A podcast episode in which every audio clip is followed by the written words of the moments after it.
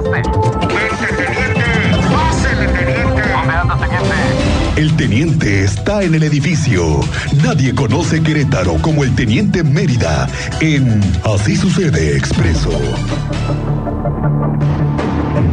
¿Qué pasó, Teniente Mérida? ¿Cómo te va? Muy buenas tardes. Muy buenas tardes, Miguel Ángel. Buenas tardes a nuestra audiencia. Cristian, muy Hola, buenas tardes. teniente. Por aquí. Oigan, que Bienvenido. traen los reportes de la Corte de Energía Eléctrica. Pues ahí les traigo una listita, ¿eh? Oye, es que cortes de energía eléctrica hay un día sí y otro día también. Tenemos reportes rato todos los días en la cabina. Mira, en mediaciones de Plaza del Parque, Peñuelas, Constitución, Plateros, Corregidora y Constitución, Corregidora y Epigmenio, Epigmenio y Tec, el Tec de Monterrey, Epigmenio y Telcel.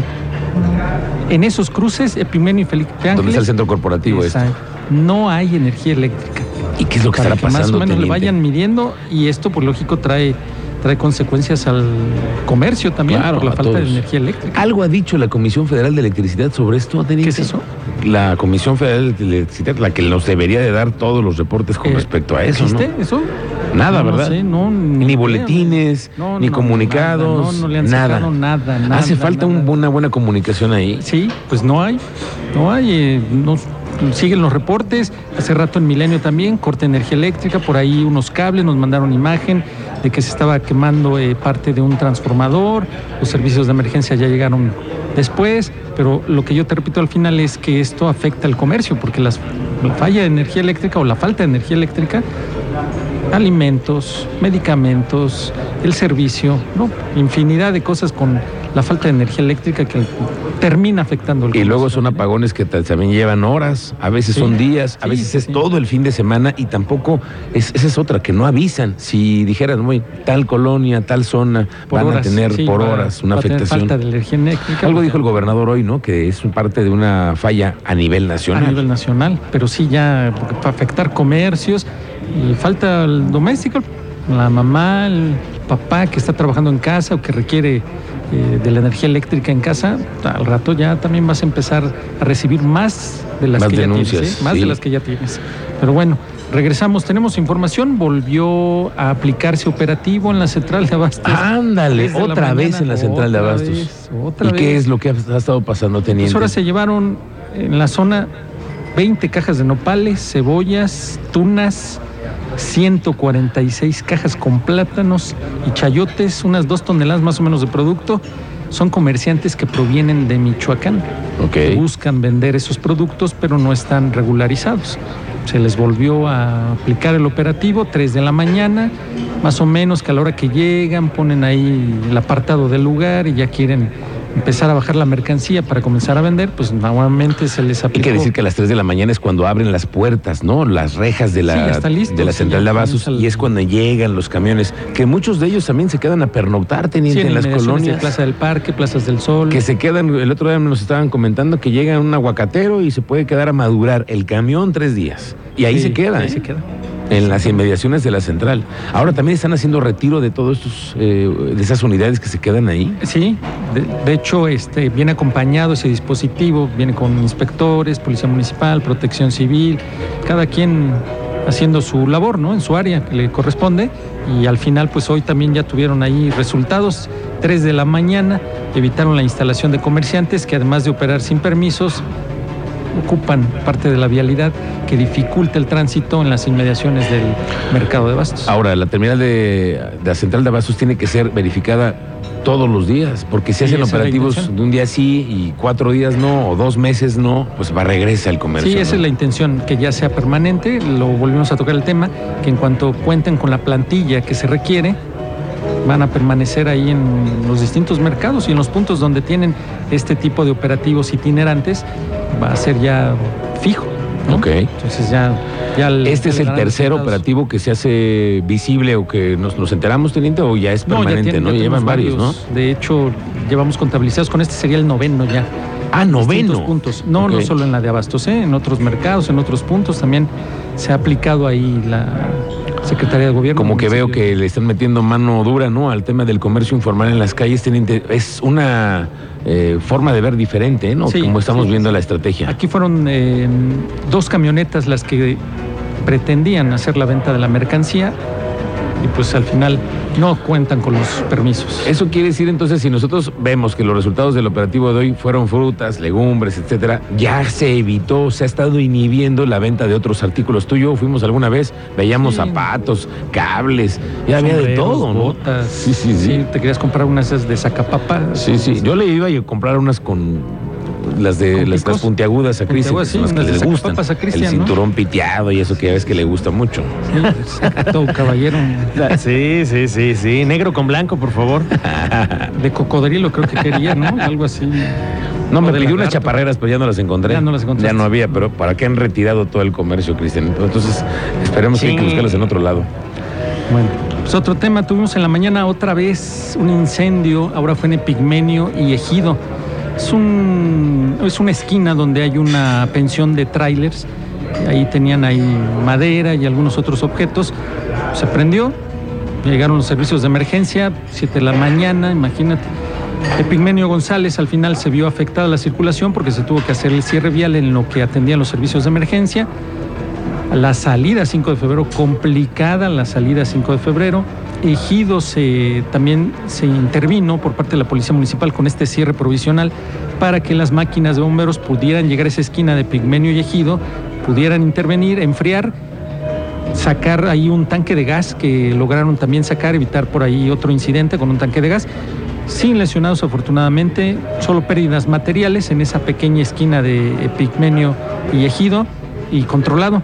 Es muy importante también hacer la mención de que los servicios de emergencia que tenemos pues están al pie. Eh, la otra vez estaba cubriendo yo un- una volcadura, un siniestro vial tipo volcadura en centrales de Paseo Constituyentes. ¿Y quién crees que llegó primero a ese siniestro vial? ¿Quién me pudieras decir tú de los servicios de emergencia que haya llegado primero? Paseo Constituyentes, a la altura del campestre, dirección Celaya, 4 de la tarde, 5 de la tarde. Que el tráfico está que te digo. ¿Quién, quién crees que tú pudo haber llegado? Pues ¿A quién debió haber sido el teniente Mérida en el helicóptero o algo así. No, no, aparte, aparte. No, ah, no, aparte, aparte. De los Pues, servicios de ah, emergencia. de los servicios de emergencia, lo único que creo que pueda llegar más rápido son los que están en moto, ¿no? En esta vez te falló. Fueron ¿Quién? las máquinas de bomberos. Las máquinas de el convoy, bomberos. sí, el squad 1 de bomberos llegó primero a la emergencia y atendieron al único y pasajero conductor. Llegaron y eso fue experiencia al manejar las máquinas cuando son activados desde el 911. Conocen el mapeo, conocen la zona, saben por dónde salir, por dónde meterse. Los primeros que llegaron fueron bomberos de Creta. Mira, Después que ya ellos ya estaban atendiendo al conductor con un golpe en la cabeza, las motocicletas de protección civil Claro. y seguidito policía estatal. Pero los primeros en aquella ocasión, para que veas cómo tienen que moverse y librar y trabajar para poder llegar a una emergencia, fue la máquina de bomberos del Squad 1. Oye, esta máquina también forma parte del centro de regulador de emergencias, es decir, ¿saben dónde están eh, ubicados físicamente para poder atender una emergencia más fácil? Bomberos recuerda que ellos tienen su despliegue operativo independiente. Claro. Les llega el reporte a través del 911, los activan, pero ellos tienen su operativo muy independiente al que tú señalas, al Centro Regulador de Urgencias Médicas, que son los de CRUM, Ah, los paramédicos. Ok. Y la otra vez me tocó ver que esa te voy a por ahí invitar a una operadora femenino de una ambulancia hábil, hábil, a ver si la podemos conseguir. Vamos a invitarla, en el para, para saber también qué es lo que se encuentran ellos todos los días en la calle, Sí, porque también operadora, estoy hay automovilistas femenino, que ¿eh? no dan chance. Sí, no, sí se las ven difícil y muy hábil al volante, una de las operadoras del Centro Regulador de Urgencias Médicas. Vamos a ver si podemos conseguirte esa entrevista para que veas cómo trabajan ellas, sea independientemente sea un hombre, porque por lo regular vemos hombres al volante. Sí, sí, Es una operadora femenina, muy hábil al volante y lo que tiene que, decimos en el argot, capotear en el tráfico para poder llegar a atender una emergencia. Que es toda una odisea para la No, gente que sí, está en los sí, servicios sí. de emergencia, De teniente. emergencia y una ambulancia. no, hay que se con ese tráfico. Pero además hay mucha gente que no tiene conciencia. Cuando tú Ah, ves no, no. una torreta, ¿cuál es? escuchas los servicios de si emergencia. Es que no ubicas, no estás, no estás atento. Entonces escu- comienzas a escuchar las sirenas o la, el altavoz no, no, no percibes de dónde. O sea, tú estás metido en otra cosa, no percibes de dónde viene el ruido y no, no, das, no cedes el paso ni te mueves. O sea, tú sigues, de aquí no me quito, a ver si ustedes... ¿Cómo me los hay, teniente? Sí, no, los hay. ¿eh? Sí, hay, hay bastantes. Pero bueno, Teniente, ¿qué ha pasado con el tema de Pedro Escobedo? Démosle una revisada porque después de lo que lastimaron a las unidades, sabemos que hay ahora tintes políticos, ahí se apareció Sí, algo, ¿no? identificados, como ya te lo había dicho desde aquella ocasión que estuvimos allá en Escolásticas, división entre los mismos pobladores, porque unos se apoyaban, otros sí, pues están a favor del genuino movimiento de los ejidatarios, otros no, otros quieren jalar agua para su molino con tinte político. Hoy se confirmó, habiendo personas presentes, eh, operadores políticos, tratando de ahí de jalar agua para su molino, pues Cuando hablamos de operadores políticos hay que hablar de nombres y apellidos, teniente, porque al menos los colores de los partidos hay que identificarlos. son activos, rojos, son sí, azules, son activos, están verdes. en la Cámara de Senadores. en marrones. México, en nómina, bien identificados.